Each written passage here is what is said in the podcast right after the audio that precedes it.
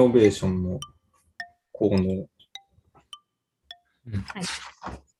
ダイヤモンドからですけど、と、まあ、だから要するにあれやな、コロナでリモートワークとかで、うん。家にいるようになって、この DIY 的なものが、ちょっと、うん。とか家をもうちょっとちゃんとしようみたいな話が出てきてるっていうクォーツのガイドお題っていう話やけど、結構在宅してる？在宅は週1ですね。そのぐらい。うんてか、みんなどうしの？デスクって、デスク元からあるんですよ。あちょっと作業用みたいな。うん。あの、低いテーブルとか、うん、で書いたりするのはめっちゃ苦手なん確かに。そうそう。って思うと私デスク買い、デスクというか、買ったのかずっと。床座やったんですけど、椅子のやつ買いました。う。うんん。になってから。え、でも大体ワンルームっぽい感じやうん、うん。食卓は椅子付きのつくやろ、普通。うん。そこでは仕事は別にしないって感じ。えー、そうだね。割とそこでしちゃってんだよ。うん。一緒や。椅子買ったっつうの？ああ、い椅子は買ってない。あの椅子はもともとうちにいっぱいあって、なんでいっぱいあんだよ。いや、座りたくなるときあるじゃないですか。え別に1個あれば座れるけど。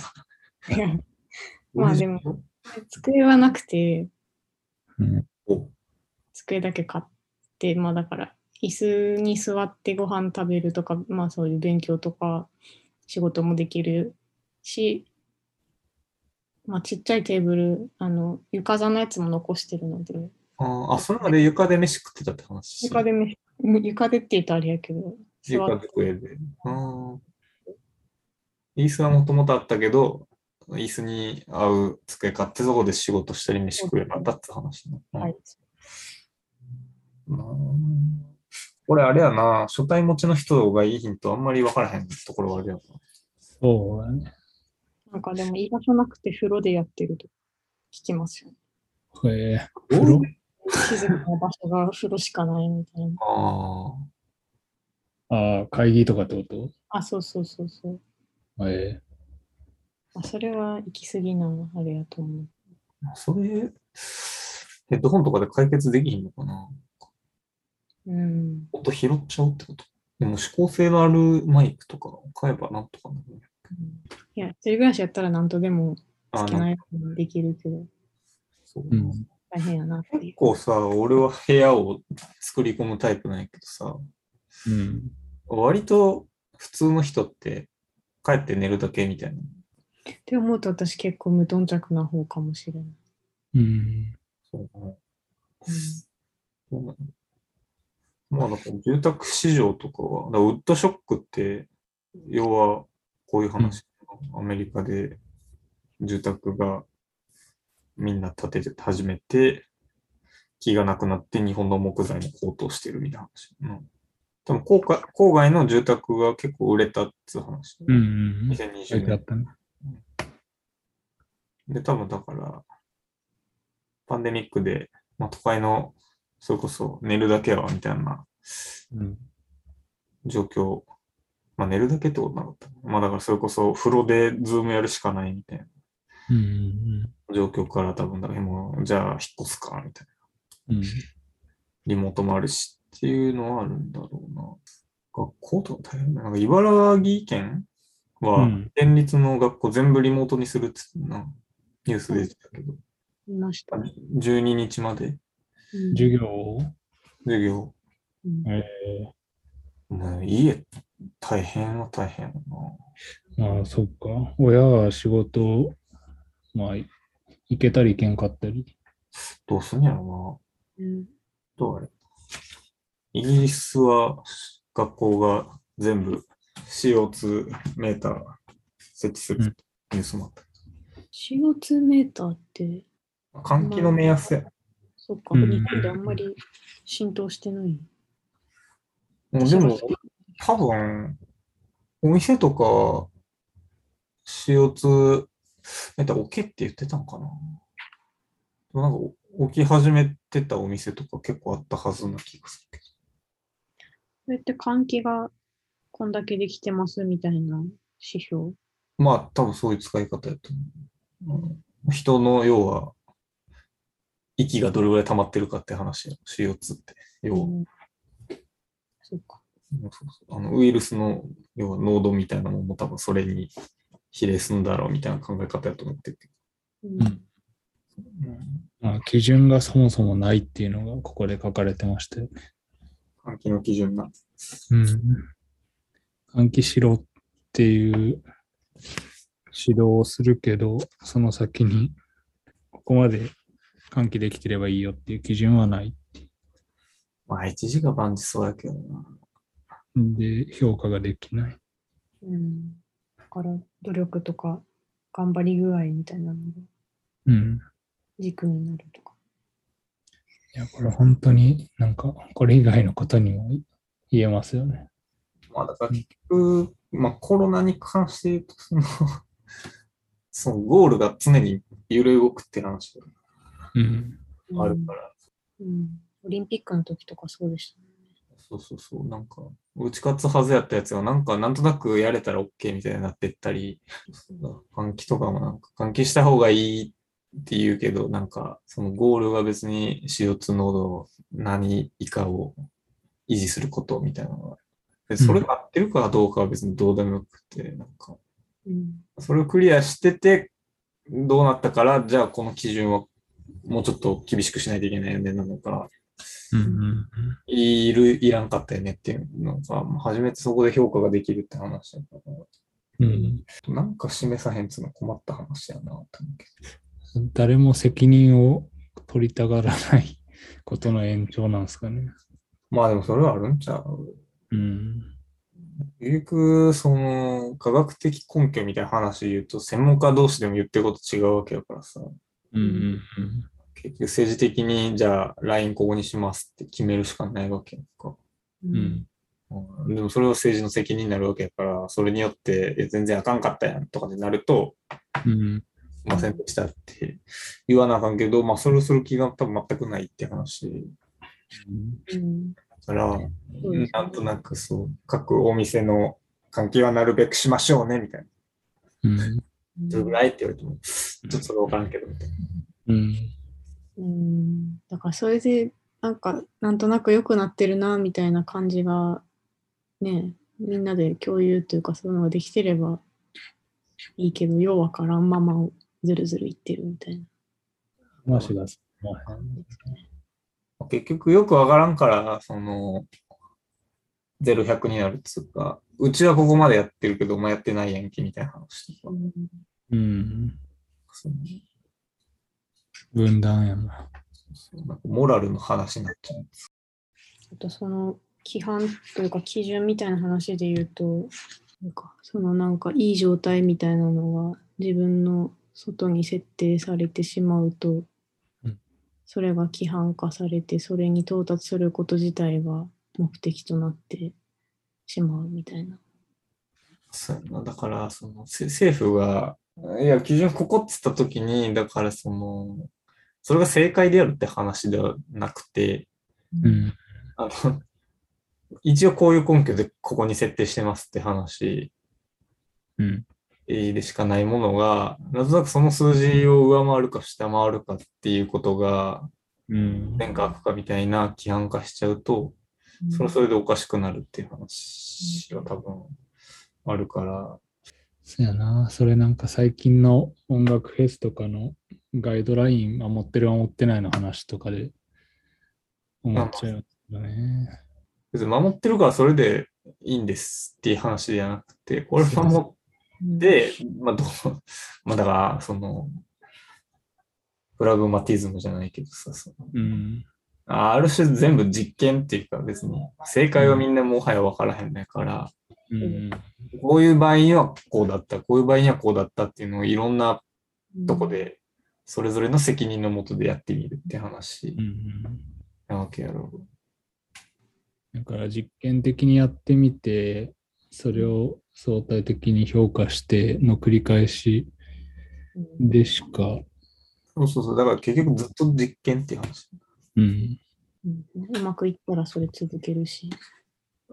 なんかダメやったら何がダメやったっけ？でも確かに実験がしにくい風潮ではあるなと思いますけど。なんか完璧じゃないと、ってかめっちゃ知ってないと発言できないみたいな感じの。そうそうそう。だから結局、この中でも、リテラシーの話してるよね。うん、うん最後のどまさに。こうやったっけ？オードリー・タンのオードリー・タンの、まあ、台湾の IT 大臣のおインタビューで、えー私たちはリテラシーという言い方をせず、デジタルコンピテンスおよびメディアコンピテンスと呼んでいます。リテラシーという言い方は、ユーザーが読者や視聴者といった受け手であることを前提としているからです。コンピテンシーは能力や適性という意味ですが、あなたが作り手であるということを意味しています。だから個人でなんかみんな何ができるんですかみたいなのをつなげて、それをどう生かしていくかっていう方を考えた方がいいっていうことですね。そのリテラシーっていうと、受け手の作り手っていうよりは受け,、受け手っていうユーザーみたいな感じになるから、それよりはそっちの能力とか自分は作り手であるっていうのをやっていく方がいいんちゃうかっていう話。うん。そうやな。個人のコンピテンスが、まあ、集まって、新しい価値を生んでいったり共有したりできるのが、まあ、面白いよねとか、うん。そういう感じかなと思ったけど、うん。K-POP の話出てますね。結構の話もここ出てたっけ？うん。208ページの右下。K-POP のファンコミュニティそうそうそう。では、みんながただ与えられた動画を受容しているだけでなく、自分たちで新たなテーマや切り口から編集を加えて解説動画を作成、うん字幕や翻訳をつけたりして、個々人でそれぞれのコンピテンシーを発動することでファンコミュニティに貢献している。いや、マジで書いてるけど暇なやつがいるなと思いながらめっちゃ見てる。結構動画？うん、めっちゃ見てる。かわいいって思いながら見てる。難しいな。なんか、たださっきのコロナみたいな話で言うと、き規模的にもなんか、本当に健康に関わったりするっていう点においても、そういう個々人でのコンピテンスを発揮するっていうのが難しいんかなと思いますけど、どうなんですか？まあだからその、コロナにおいてリテラシーの話になってるっつうの、その、まあだから、例えば、反ワクチンとワクチン推奨派で、うん。どっちもこっちが正しいのであるって話で、リテラシー合戦してるわけよ。ああ、なるほど。それ自体が別にどこにも行かへん話やし、うん。そうそう、そこで争っても結論は多分出ないので、うん。えーあ、そういう考え方もあるのねっていうスタンスでいた方がいいんじゃないっていうことやと思うけど。うん。うん。でななんでそれができないかっつったら、だからリテラシーベースになってるからで、だコンピテンスっていう考え方にシフトすると、その、全然まとまらへん。まあでも受け取る前提になってるってことですよね。まあ、そう、そうやと思うけどね。うんあ、そうか。前科無化、前科無化っていうか、うん、ずっとこう平行線というか、いう状態。まあ、そうやね。ちょっとコンピテンシーはちょっとよく考えなかった。ちょっとうんあでも、だから DIY の話は結局、コンピテンシーの話でいくと、その、うん自分たちで自分たちの空間をデザインするって話になってきたって話うんうんではあるわけなんだ。それまでは多分その家とかオフィスっていうのはある種効率的にうん経済活動させるための空間であるっていう。立て付けやったのが、まあ、考えるきっかけができているっていう意味で別に DIY っていうのがいいんじゃないっていう話だと思うけど、難しいな。とはいえオフィス空間が家の中に侵食していくっていう話でもあるわけです。まあだから主主体性が自分の手にあるかどうかってことやと思う。うん。家にせよ、オフィスにせよ。うん。なんか他ありますか？和辻哲郎のフードを積んどくしたまんまやな。私も引っ張り出してきた。俺も引っ張り出してはきたものの。全然。昔読んだわ、ちょっと。あんまこういう話ではなかったイメージやけどな。あね。まあね。あ、でも微妙、どうなの？あのーそうな。だから、さっきの文脈でいくと、要は家とかオフィスっていうのが効率的な箱であるっていうコルビジェ。そうそうそう。で言うと、要は機機能として捉えてるわけやんか。うん。家とかオフィスっていうのでそれができるのって、なんつうの、近代的な、その、うん。自然と人間が切り離されていて、うん。その機能として別のもの何かっていう形で家とかオフィスっていうものが、あの設計されるっていう中でこういう形になった。まあ、だから本の中では家や生活空間が明確な資本主義的な希望の対象として消費財にされていったっていううん。いや、めちゃくちゃ個人的なもののはずやのに、うん。みんな同じような、まあ要はマンションとかって、うん。その、量産型って話やから。うんみんな同じ空間に全然違う人が住んでるわけやろ。うん。それ自体があ結構異質な話で、うん世界どこでもそうなってるっていう。うん。まあだそれが、要は科学的な資本主義的な発想であって。で、風土は多分その、昔はそうじゃなかったって話っていうか、昔っていうかその、うん。その自然風土があって、その文脈の中で、こういううん。建築みたいなのができる。まあだからその、お俺がよく印象に残ってるのは、その砂漠みたいなところ、うん。殺風景なところでは、すげえ幾何的な模様をなんか自分たちで作り出すみたいななんか話とか、ヨーロッパみたいにそう割と自然がこう日本とかと比べると従順なところでは割とそれこそその量産型に近いタイプの家になるし、日本みたいに台風とか地震とかでぶっ潰されるところはなんかそういう自然にうん。に開かれた空間。まあ、だヨーロッパはなんか閉じるっていう発想やな。密閉するっていう。で、日本とかは割とこう空間と開けてて、あ、境界が曖昧であるみたいな話とかを多分フードは書いてた気がする。うん。まあだから空間っつうもんが人間との相互関係の中でもう一回捉え直した方がいいいいんじゃないって別に言ってはいないのか。うん。うん。まあでもその自然自体も結構幻想であるみたいな話を書いてるけどね。そうですね。まあだからそうか。あありのままの自然っていうのが別にないっていう話。うん。常に相互の関係の中で生定系っていうのがあって、その中に人間がいるって話。あと微妙に、その、さっきの住宅がうん。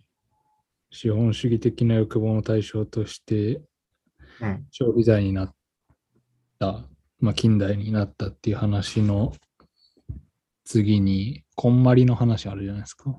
うん。あの、ダイヤモンドの第1巻目の方にうん出てきたうん。こんまりの話で、自分が好きだと思ってるものが案外外からの要請や外に対する適応戦略をさも自分の要求であるかのように自分を偽ったものでしかないことは少なからずあるはずっていう結構これなんか これ言われるとどこまでが自分の意思かわからんくなるなって思います。うん俺は、しっくりきたつその、ほら、なんか初任給入ったら何買うみたいな話ある。なんかうん車とか時計とか、東京に働きに行ったやつみんな買ってっけどさ、うん。え要するになんつうか、それ正解があるわけ。うんうんこのグレードまでいったらこれみたいな。うん。うん。うん、それは別に好きとかじゃない、自分の好きではないやろっていうのは、俺はうん前から結構思ってたけど、なんでそんな車好きとか言ってるのにみんな同じもんばっか、俺はこっちのなんかよくわからん車が好きみたいな話にならへんのやなって。うん。それはでも割とわかりやすい。まあなんか家も多分そういう対象になってるってことだようん。他人の欲望を欲望するっていう話が、時計とかもさ、どれがいいとかって言うけど、うん。正解が決まってるわけやん。うん。そもそもそういうもんにあんまり興味がないから。なんで、ひしこいて稼いだのに、欲しいもん、結局、みんなと一緒のもんかよ、みたいな。まあ確かに。なるけど、まあでも自分の確かにな、輪郭がそうそう。分かんなくなってくる感じね。そう。なんか、今回のリノベの話とはずれるけど、だいぶ。まあ、そうか。俺は割とそこをあんま心配してない人間。そもそも周りと欲望が合致しないっていう。そっちに困ってる話。えー自分って何何が好きだったんだろうっていうあ。だからさ、映画とか音楽もそうだけど、基本的に趣味が被らんからさ。うん。うんでみんな別に多分趣味とかないわけや。そんなに。みんなが聞いてるか聞いてるとか、みんなが見てる映画やから見と見るみたいな話で。俺もそういう側面大いにあるけど、それにしたって自分に合うもんないかなってもうちょっと探すわけやん。うん。逆に俺服とか全く興味ないから、うん。ここで買っときゃいいんやろみたいな感じで買う。うん。クリームシチュー上田じゃないけど、ラルフ・ローレンだからさっていう、ではあるわけやんか。いや、服結構好きで買うんですけど、うんなんなんか、それもあの人が着てて、ああ、なんかいい感じやったから、まあ、あ人がっていうのがあればいいんだよね。それがなんかその、一般化されちゃうとおかしくなるって話だけど。みんな着てるからみたいな。ああ、そういうことか。あでもそれめっちゃむ思い出した。なんか昔ちっちゃい時にうん。なんかなんか欲しいっていうのを親にねだった時に、うん。なんでって聞かれて、いやみんなが持ってるからって言ったらみんな誰ってめっちゃ聞かれて。めっちゃ厳しいお母さんやな。でもそれってまあそういうことだよな。本当に本当に自分が欲しいと思ってるんかっていうのを、まあ、そんな厳しい主張ではないけどっていうようなことをよく言われてたなと思う。携帯とか俺らの時はそうやったよ。みんな持ってるから買ってよっていうのが一つのうん。あれやったわけやろ。で、みんな持ってるもんを持っとかないとついていけへんっていう、厳然たる事実もあるわけやんか。そうだね。だから本当にお前が携帯電話欲しいのかってそこで問われてもなあっていう気はしたりするけそうなんか若干、そうやな。ど。だからまあ、ババランスっつったらもうそれまでないけど。うん全部それでも困るし、うん私はあの完全独自路線。まあでもそれでいけたら一番楽やと思ったのな。完全独自路線で。いうん。やそれもな、ない気がするけどな。なんか他人との重なりがどっかにはないと。いいと思わないし。それも主体性の話とか。だから、だからこんまりが言うのは私の好きなものでうん。囲まれたいって話やろ。うん。うんみんなが好きなものになっちゃうとそれおかしくなるけどって話か。やっぱ起点が私であるっていうのが大事な気がすうんうん。いや、でもちょっと難しいなと思うのが、その、みんなが好きなものる。うん。は買わないっていうスタイルの週、なんていうかな。そう裏を言ってる、逆張りパターン。あ、そうそうそう。っていうのもあるかなとか思ったり。それは自覚的にやってるって話だよね。うんそれそれが自分のスタイルって思ってやってるんやったら、あ、一緒やけど、それ。そのスタイルが好好きって思ってるからいいんじゃない？うん。なるほど。そうかな。それを俺結構表裏つ一緒な気がするけど。結う局、起点が私じゃないって話だから、それ。うん他人が好きなものだから嫌いってことやろ、だって。そうか、そうか。まあでも、そうやけど、別に物で評価したらいいんじゃない？ですね。うん、他人が好きなのと被る時もあれば被らん時もある。うんそうなんかな。いや、まあそれもわかるけど、なんか、スタンス決まってるんやったらそれでいいんちゃうっていう気もする。うんまあなんか、ようわからずにみんな持ってるからっていうのに囲まれて過ごすのは違うけど、うんうんあと1分しかないわ。全然違う話で盛り上がってしまう。どうします？どうしましょう。なんか微妙に、微妙に最後のなんか聞く力のところがなんとなくわからん。ぐらいはいいのに追いついてきたっていう話。うん、いい。いいいやでね。もこれはちょっとな、ここでは俺話しきれへんけど、すげえわかるんやけど、この分かりみを説明する言語もたないっていう、うん。身を委ねるっていうこと。うん。追いねることは負けを意味してるのではない。能動的な選択なんだ。違う形で。まあだから、そうか。えっと、あまあだから能動的な選択なんだ。違う形で世界とつながるための選択なんだって話やろ。だからほら、今責任とせんん？責任の生成化してるやんか。あれと全く一緒の話と俺は思ってて、うんそのまあ、中道体の話から始めたらあかんから、それ。うん。うん。すげえざっくり言うと、うん。私がこれをしますって決めたのが、まあ、自分の意思なと思ってるわけやんか。うん。実際自分の意思っつうもんがあんまりなくて、存在しなくて。うん。だから要はお昼にうどん食うのは自分で決めたことやけど、うん。そこ遡って考えると、なんか、朝にうどんのニュース見たからとか、誰かにうどん食べたいねって言われたからとか、うんまあ、遡って要は原因っていうものがどんどんどんどん遡っていけるわけやん。要はその、うどんを食べれる体に育ったとかさ。うんそういう意味で言うと、まあ、自自由意志なんつうもんねえんじゃねえかっていう話をうんうん。するわけ。まあ、だからあるいはだから中道体の話で言うと、その、カツアゲされた時にうん金をまあ渡すわけやんか。うんそれはまあ自分の意思で渡すわけやろ。でもそれは自分でやろうとしたことじゃないやろみたいな話でいくと、うん案外自分で決めてることってなくないって話がうん中道体っぽい話で。だから身を委ねるっつうのは、なんつうか、その、サーフィンとかも多分そういう感覚やと俺は思うけど、うん波っていうものがあって、それに合わせて、こう、どうパフォーマンスするかっていううん話やんか。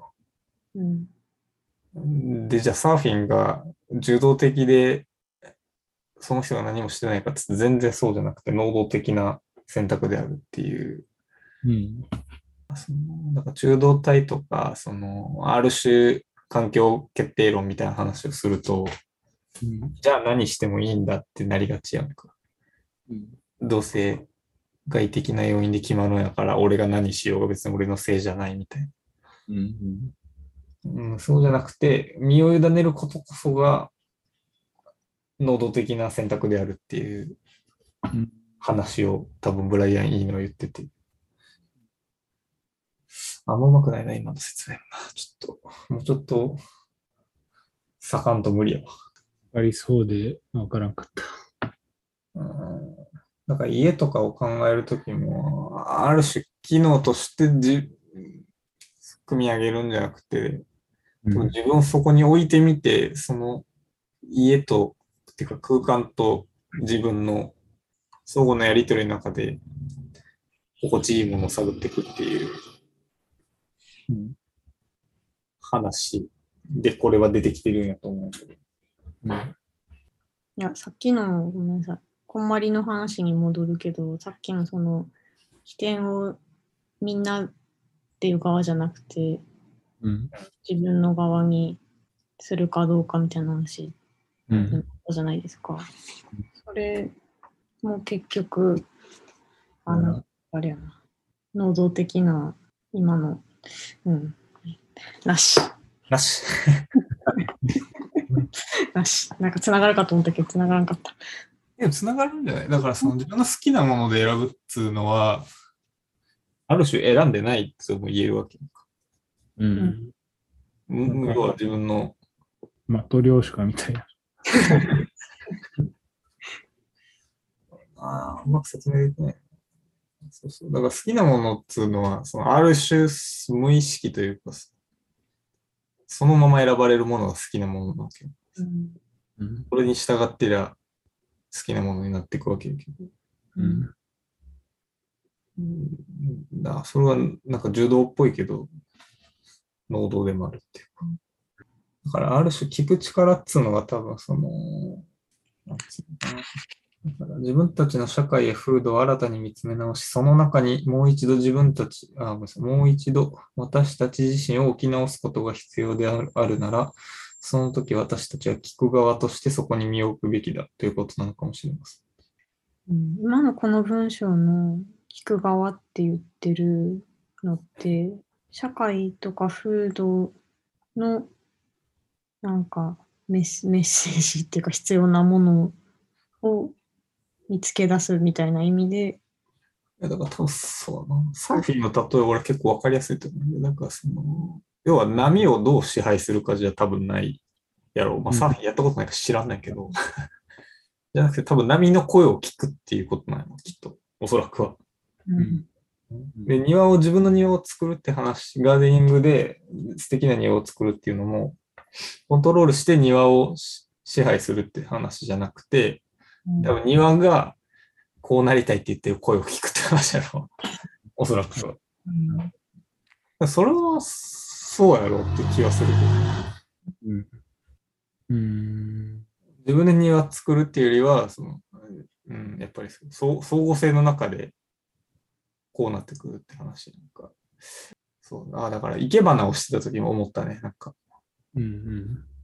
あの、俺がこういう絵にしたいっていうよりは、うん。花の声を聞こえる。うん。ここに置いてみたいなのが聞こえてくるのをやってうんっていう感覚はでも確かに強い。あれは、俺の中で。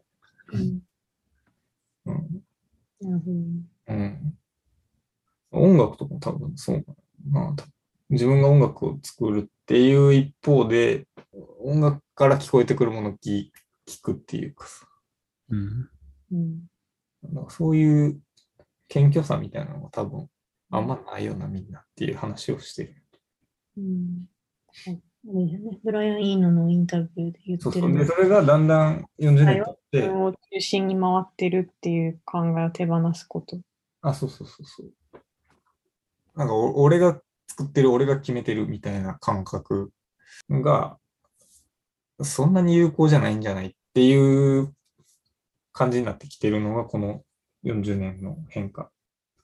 うん。多分だから環境問題とかが割とリアリティ持ってきたっていうのも、うん自然制御して、工業発展して、こう良くなるのであるっていう話があんまりもうリアリティ持ってないいう意味で、